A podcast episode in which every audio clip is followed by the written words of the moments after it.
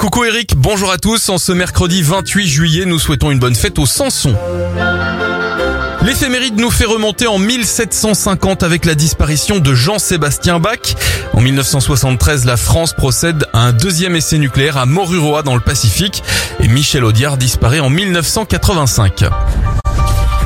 Les anniversaires 45 ans pour Anne-Elisabeth Blateau, Emma dans la série Scène de ménage, le réalisateur Francis Weber a 84 ans et ça fait 56 bougies sur le gâteau de Vincent Moscato.